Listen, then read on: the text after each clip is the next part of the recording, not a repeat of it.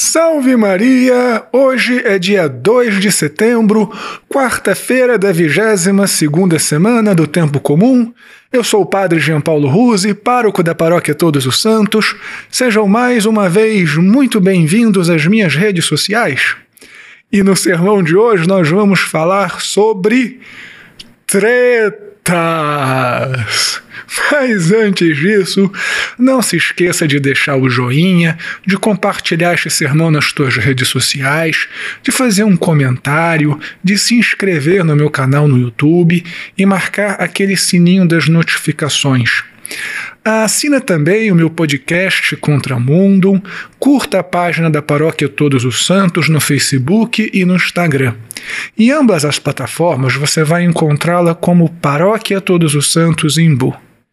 E se o meu sermão todos os dias tem te ajudado, se tem ajudado a sua família, faça também uma doação para nossa paróquia Todos os Santos. Deus te abençoe e salve Maria!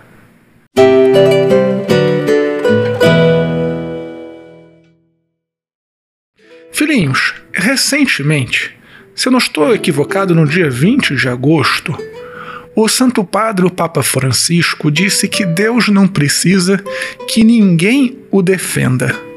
E como costuma acontecer com as declarações do Santo Padre, algumas pessoas sequestraram o que ele disse para impor a sua própria ideia. Alguns que detratam o Papa para dizer que ele não é católico.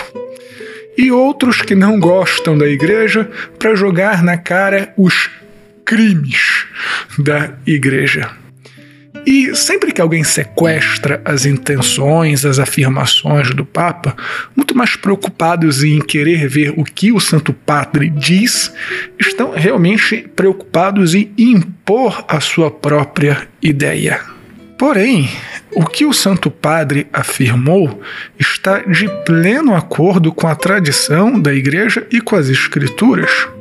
Deus não precisa realmente que ninguém o defenda. Deus não quer que a gente brigue por causa dele.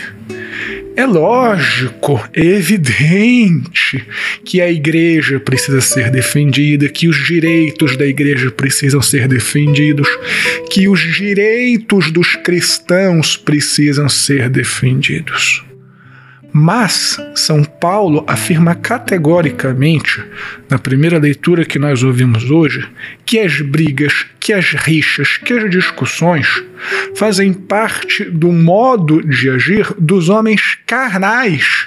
Enquanto nós cristãos somos chamados justamente a sermos homens espirituais que transcendam toda esta picuinha, esta mediocridade de brigarmos uns com os outros.